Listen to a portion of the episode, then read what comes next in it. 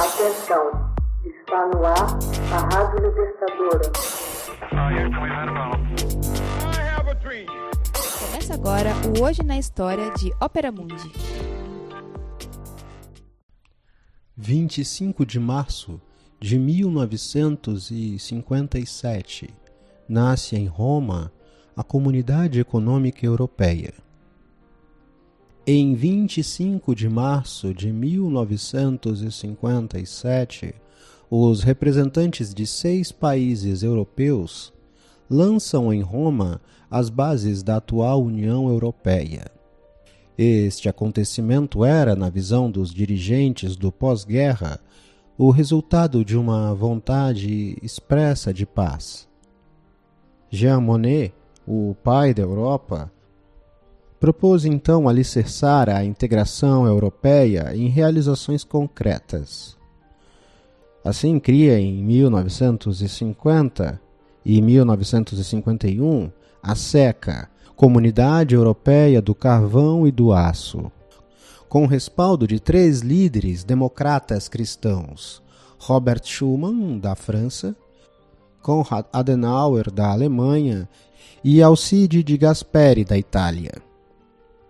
Tratava-se da primeira administração supranacional do continente. A Grã-Bretanha se recusou a integrá-lo. O sucesso do SECA suscita o projeto de um exército europeu sob o nome de SED, Comunidade Europeia de Defesa. A SED possuía a dupla vantagem de reaproximar os países europeus e de suspender um eventual rearmamento da Alemanha. O fracasso desse empreendimento em 1954 esfriou os entusiasmos. Jean Monnet voltou à cena ao lado do belga Paul-Henri Spaak. Juntos sugeriram um acercamento dos industriais e propuseram também uma supressão progressiva das barreiras aduaneiras. A ocupação da Hungria pelos tanques soviéticos em 4 de novembro de 56 e, ao mesmo tempo, o penoso fracasso da expedição franco-britânica em Suez reavivaram a necessidade dos europeus reforçarem sua união a fim de fazer face ao que consideravam um gesto de arrogância das superpotências Estados Unidos da América e União Soviética. Finalmente, em 25 de março de 1957, Alemanha, França, Itália, Holanda, Bélgica e Luxemburgo assinam em Roma o Tratado do Euratom e o Tratado sobre a criação da CEE, a Comunidade Econômica Europeia. O primeiro tratado abarca todo o interesse do público. É um prolongamento da SECA, acrescentando-lhe um toque de modernidade. O segundo tratado, ao contrário, faz uma entrada discreta, no entanto, iria levar passo a passo a integração econômica e política da Europa Ocidental. Todavia, esse tratado era ambíguo e não se pronunciava sobre o debate franco-alemão acerca da instauração de um protecionismo europeu.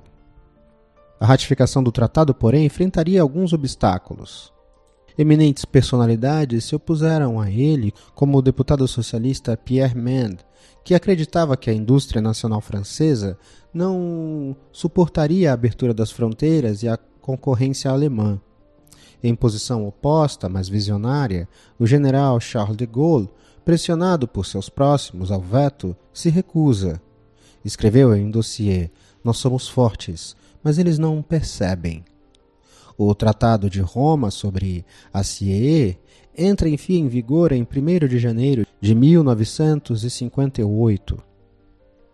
Instala um parlamento cuja sede é estabelecida em Bruxelas e uma corte de justiça em Luxemburgo. O poder executivo é confiado ao Conselho de Ministros dos líderes membros, mas a efetivação das decisões é delegada a uma Comissão Europeia Permanente com sede em Bruxelas e cuja influência não cessaria de crescer até os nossos dias. Hoje na História, texto original Max Altman, narração José Igor, edição Laila Manuelle. Você já fez uma assinatura solidária de Opera Mundi? Fortaleça a imprensa independente acesse www.operamundi.com.br/apoio. São muitas opções. Você também pode fazer um Pix usando a chave apoie.operamundi.com.br. Obrigada!